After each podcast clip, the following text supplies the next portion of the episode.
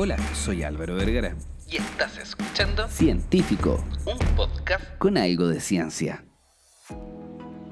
Saber cómo vamos a clasificar la calidad de una proteína hoy en día es un tema sumamente importante.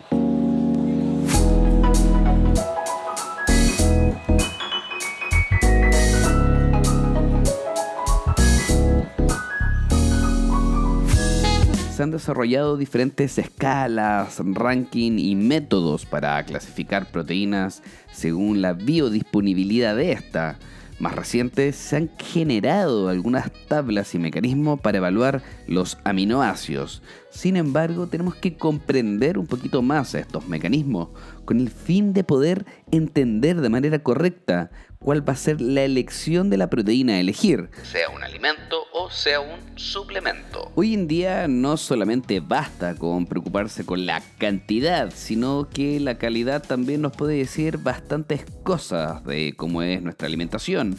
Tener una calidad importante y de ciertos aminoácidos o ciertas mezclas que fomenten la biodisponibilidad y el perfil aminoacídico va a ayudar en algunos momentos a cumplir el objetivo de mejor forma, ahorrar costos y tener una elección mucho más inteligente frente a lo que vamos a consumir. Existen varios conceptos para poder evaluar la biodisponibilidad de algo. Existe el valor biológico de una proteína, la utilización neta de proteínas y el equilibrio de nitrógeno que va a generar. De esa forma se clasifican las proteínas según las mediciones de nitrógeno en diferentes tipos de parámetros. Uno de los mecanismos más comunes que pueden existir para poder evaluar una proteína tiene que ver con el nitrógeno uno mide la cantidad de nitrógeno que excreta una persona y se calcula con la cantidad de proteína que eso representa. Y lo comparan este número con la cantidad de proteína ingerida para ver qué tan cercano está el cálculo del nitrógeno versus la proteína ingerida. En general las proteínas tienen cerca de un 16% de nitrógeno Así que se puede calcular el porcentaje de proteína viendo la cantidad de nitrógeno que podríamos calcular. Y simplemente se toma el nitrógeno y es multiplicado por 6.25. Esa es una relación de 100 a 16 entre proteína y nitrógeno. Entonces con esta relación matemática inversa se puede tratar de estipular de alguna forma la cantidad de proteína en un elemento. Comprendiendo esto, la industria alimentaria empezó a ver que las proteínas eran calculadas por el tipo de nitrógeno para un etiquetado, para ofrecer un producto o un suplemento. Y en algún momento se tenía que destapar esa olla. El año 2014 algo pasó, pero muchas compañías comenzaron a tener el amino speaking o el incremento de algunos aminoácidos sumamente baratos para encarecer sus proteínas. En pocas palabras, te estaban vendiendo un suplemento que claramente tenía más proteína, pero no era precisamente por una proteína de muy buena calidad, sino que estaban literalmente pateando algunos valores con el fin de marcar un poquito más. Pero, ¿qué es el amino speaking? Se trata de añadir aminoácidos baratos como la taurina y la glicina a algunos productos ricos en proteína para elevar el contenido de nitrógeno. También se ha visto que agregan otros elementos como arginina y glutamina. Por eso, cuando nosotros vemos algún producto proteico, algún suplemento, deberíamos escaparnos de estas altas concentraciones, siempre y cuando declaren la cantidad de aminoácidos que podríamos ver en un etiquetado muchos whey protein o proteínas del suero de la leche de la vaca que vamos a usar como suplemento no declaran todos los aminoácidos que tienen. Sin embargo, no olvides esto. Taurina, glicina, arginina y glutamina se utilizan para adulterar el valor proteico de algo. Sin embargo, no nos va a servir mucho a nivel muscular estos aminoácidos, pero se utiliza principalmente la taurina y la glicina la cantidad de nitrógeno que puede elevar, pateando literalmente hasta los cielos la cantidad de nitrógeno y la fórmula que va a decir o va a justificar a estas empresas que tienen un producto rico en proteínas. Ahora tú pensarás, proteína es proteína y aminoácido es aminoácido. Todo eso me va a servir. La verdad es que gran parte de las proteínas que ingerimos se pueden convertir en glucosa. Eso se denomina gluconeogénesis, especialmente si la digestión de la proteína es rápida y las reservas de glucógeno a nivel muscular son relativamente bajas y algunas pueden ser fermentadas por nuestra microbiota intestinal. Especialmente si la digestión de esa proteína es lenta. Con esto nos damos cuenta que muchas veces el valor biológico basado en la cantidad de nitrógeno o en diferentes tipos de evaluaciones de nitrógeno podría estar algo adulterada o no tan criticada por parte de la comunicación o las promociones que podríamos ver. Y específicamente es eso, no quieren cambiarlos porque les beneficia mucho poder hacer un pequeño cambio de algunos aminoácidos y marcar un poquito más. Así pueden tener una mayor cantidad de proteína que tú estás viendo según el nitrógeno, poder cobrar un poco más, pero en realidad no te están entregando un mejor producto. Sin embargo, la ciencia sigue avanzando y existen nuevas escalas que podemos utilizar. La FDA, por ejemplo, está hablando de la puntuación de aminoácidos corregida por digestión de proteínas, la PDCAAS, que tiene en cuenta solo la biodisponibilidad de una proteína, sino que también del perfil aminoacídico. Tratan de ver el panorama completísimo de los productos que vamos a ingerir, con el fin de poder ver realmente la calidad de esto. En regla entonces, una proteína se considera altamente biodisponible si es fácil de digerir y absorber. Y después de toda esta conversión de aminoácidos, es convertida en otra proteína. Algunas escalas de clasificación de proteínas, como la escala de valor biológico, es basada en nitrógeno y en pocas palabras clasifican las proteínas basándose únicamente en la biodisponibilidad y las expresiones secundarias de este nitrógeno. Hay que entender que también existe el perfil aminocídico, un punto sumamente importante y que algunos productos lo han declarado y otros no. Las proteínas están compuestas de aminoácidos y algunos de los cuales podemos sintetizarlos y otros no podemos. Los aminoácidos que nosotros no podemos sintetizar o sea que los necesitamos sí o sí de fuente externa, se denominan aminoácidos esenciales, que en la literatura lo encontramos como EAA. Entre ellos existen los aminoácidos de cadena ramificada, que se denominan BCAA y son cruciales para el músculo, siendo la leucina uno de los más estudiados. Que le ponen más color. Y sí, especialmente potencia mucho el anabolismo. Una proteína se llama completa cuando proporciona en su contenido todos los aminoácidos o tiene un conteo total de aminoácidos y tiene suficiente EAA, todos aminoácidos que son esenciales. La principal ventaja de las proteínas de carácter animal es que la mayoría son completas. Entonces la proteína aislada de la carne es la mejor. Entonces la lógica para poder afirmar esto es que, claro, el músculo tiene todos los aminoácidos y si yo como músculo, alimento mejor a mi músculo. Y pareciera ser que si ese músculo yo tomo, lo vuelvo polvo y lo aíslo, debería tener un polvo, pero es que brutal para el músculo. Y eso no pareciera ser así, porque la mayoría está hecho de colágeno que se saca hirviendo la piel y los huesos y otros tejidos conectivos del animal. Así que no pareciera ser la mejor proteína estas batidos que vienen desde la carne animal. Eso no quiere decir que el colágeno dietético, el colágeno que vamos a obtener desde la comida, sea inútil. Se ha demostrado que promueve la salud de algunos aspectos estéticos como la piel y también articulaciones, pero para eso tiene que tener una proporción muy específica de algunos microelementos que le ayude a poder potenciar ese efecto que está buscando y que podría llegar a generar. También se necesita el estímulo mecánico por el entrenamiento y todo eso. Así que, claro, el colágeno podría llegar a servir en ciertas condiciones para ciertos objetivos en ciertas poblaciones con cierta terapia. Ahora, esa no la vuelve una buena proteína a pesar de tener colágeno, poder reparar tejidos, tener parte de tejidos y cosas así, porque es muy pobre en los aminoácidos que eran ramificados, los BCAA. Sin embargo, es buena en glicina y en prolina y por eso se puede meter a estos ciclos que tiene que ver con el colágeno y la elastina principalmente, pero es muy pobre cuando queremos hablar de construir el músculo o estimular mTORC1, que es esta expresión proteica esencial para replicar y estimular el MPS, que es la síntesis de proteína a nivel muscular.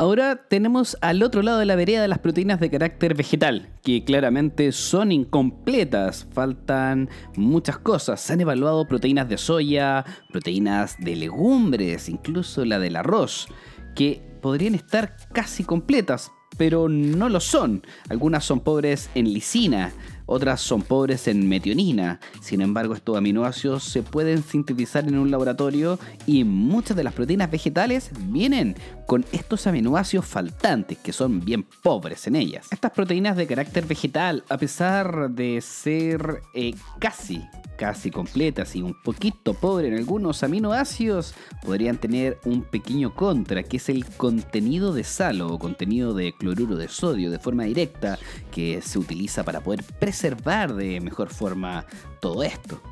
Una de las cosas importantes que podemos revisar entonces dentro del etiquetado de una proteína, cuando estamos hablando de un suplemento, podría ser la presencia de ciertos aminoácidos si es de origen vegetal, que no tenga un deficiente aporte de algunos elementos y tampoco que venga pateada, ¿cierto? Por aquellos aminoácidos que se utilizan para el amino skipping. Y podemos sumar a la lista que no tenga tanto sodio. En ese caso, la recomendación debería ser no más allá de 2.3 gramos al día para la mayoría de las personas adultas.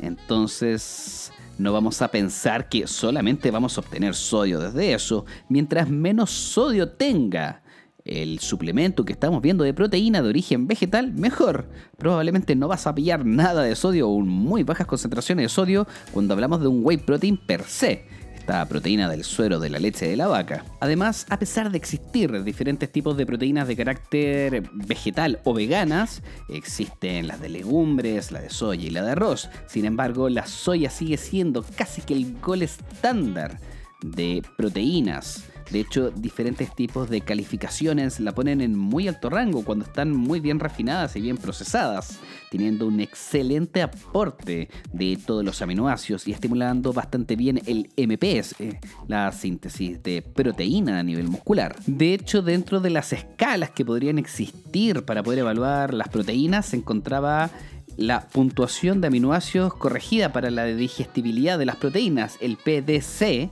AAS y los aislados de proteína de soya obtienen una puntuación de 0.97, estamos hablando de un 97%, sumamente alta y sumamente buena esa puntuación y que no tiene nada que envidiarle a un whey protein o una proteína de origen animal, en donde el whey protein pareciera tener un punto 1 y es como el gol estándar de medición del PDC AAS, que era la puntuación de aminoácidos corregidas por digestibilidad de proteínas. Sin embargo, algunos estudios que han pulido un poquito mejor algunas técnicas la determinan en 1.07, estamos hablando de un 107%. Sin embargo, tener entre un 97 y 98% de las proteínas vegetales sigue siendo una excelente puntuación. Entonces, en lenguaje aterrizable, vamos a hablar que una proteína se considera completa si es que contiene suficiente cantidad de cada uno de los aminoácidos que mi cuerpo necesita porque no puede sintetizarlo algunas escalas de clasificación de proteínas, como la escala de la PDCAAS. PDCAAS. Creo que se lee así, no sé. Va a clasificar las proteínas basándose no solo en la biodisponibilidad, sino también en el perfil aminoacídico. La clasificación de cada proteína aislada no refleja realmente lo que vamos a lograr con ella. Muchas veces algunos productos son sumamente caros prometiéndote ciertos aminoácidos sumamente esenciales para estimular el músculo, pero realmente eso es clínico, muchas veces no es clínico, o sea que a largo plazo al consumir ese producto no vas a ver una diferencia en base a otro. El crecimiento muscular es multifactorial, por ende tienes que tener un buen entrenamiento y no solamente un buen suplemento, sino tener una dieta equilibrada con la cantidad de hidratos de carbono correcta y la cantidad de grasa correcta en el momento adecuado y además de eso los descansos adecuados, lo que se podría determinar el entrenamiento invisible, todo lo que está fuera de la planificación de entrenamiento. Todo esto va a articular con el fin de apuntar un objetivo. Por ende, no te gastes una millonada en una súper buena proteína con un súper buen perfil aminoacídico. Busca lo que te guste, lo que te alcance y de una muy buena calidad. Y recuerda que la calidad no está dada solamente por un solo elemento. La calidad está dada dependiendo de la biodisponibilidad y la digestibilidad que vamos a tener de las proteínas y la combinación de aminoácidos. Por lo mismo, no necesitas que cada una de tus proteínas sea 100% completa una dieta equilibrada, las proteínas van a ser incompletas, ricas, pobres en diferentes tipos de aminoácidos que van a llegar en diferentes momentos. Al final del día, preocúpate de tener la presencia de todo según tu objetivo. Probablemente no vas a tener tanta leucina, vas a tener una leucina más baja que un ideal de un laboratorio. Sí, porque la vida real es así. La vida real no es un laboratorio. Por eso la clasificación de tu proteína tiene que estar dentro de los criterios que vas a utilizar para poder elegir una proteína en polvo, junto al precio, el sabor, la accesibilidad, la cantidad por gramo o el scoop que va a venir, cuánto tiempo te va a durar el tarro que compraste, la velocidad de digestión, los elementos adicionales que podría llegar a tener, posiblemente el reconocimiento de la marca para ver si está libre de doping o no. De hecho, te podría recomendar dos páginas que podrías visitar. Una de ellas Labdor, como la puerta del laboratorio, una página de una institución privada que se ha dedicado a hacer ranking de diferentes tipos de productos, viendo y comparando el valor, lo que ofrecen y lo que realmente tienen. Y la otra es el White List o blanca de la Universidad de Cologne en Alemania, en donde hacen análisis en busca de algunas drogas que podríamos encontrar dentro de algunos suplementos.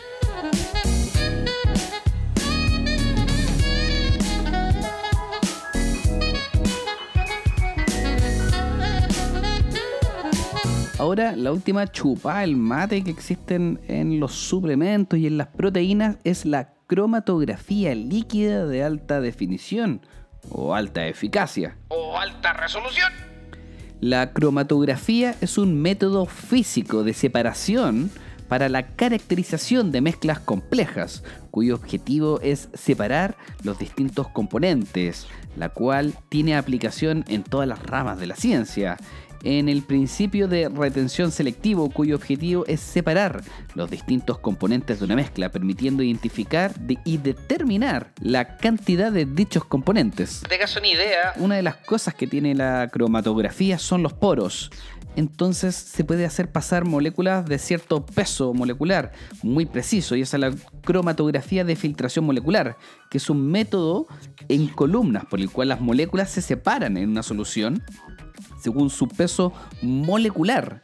Entonces, si tú dices tal molécula pesa 10, van a pasar solamente las de 10, pero no van a pasar las de 20, porque no logran pasar o por la solución, o por el poro, o por el gel que se está poniendo entre medio. De hecho, cuando estamos hablando de proteínas, podrían existir dos tipos de cromatografías diferentes que se van a apuntar a la evaluación de proteínas.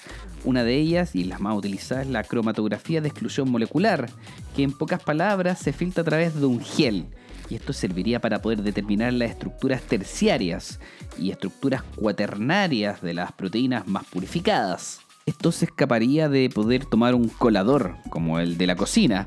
En sí, lo que se hace es mezclar diferentes polímeros que son largos y entrecruzarlos, igual que una lana que se va entrecruzando y se va tejiendo para formar una red tridimensional sumamente porosa, en donde se van armando en una especie de gel. En ese gel se va generando la malla o la red, con los poros de ciertas dimensiones según lo que se va estructurando, y de esa forma van pasando algunas moléculas. Esta técnica pareciera ser la más utilizada por las marcas de suplementos, y ellos deberían determinar y validar su producto con esta técnica hoy en día, ya que, como podemos entender, el nitrógeno es muy fácil de estar falseándolo. Es muy importante que nos eduquemos y comprendamos y exijamos de repente esta información. Ellos, si la tienen, la deberían publicar libremente. No todos las hacen porque muchos podrían estar pisándose la cola, demostrando que su compuesto proteico pareciera ser simplemente bonito nitrógeno, pero no una bonita combinación de algunos elementos. Espero que este episodio te haya gustado sobre las proteínas. Es el primero de varios que quiero ir formando con el fin de que entiendas un poco más cómo se tienen que evaluar, elegir, cuantificar estos elementos, cuánto tenemos que consumir. Si te gustó este capítulo, recomiéndalo, compártelo, escúchalo de nuevo, descárgalo, reprodúcelo y todo eso. Espero que estés súper bien. Saludos.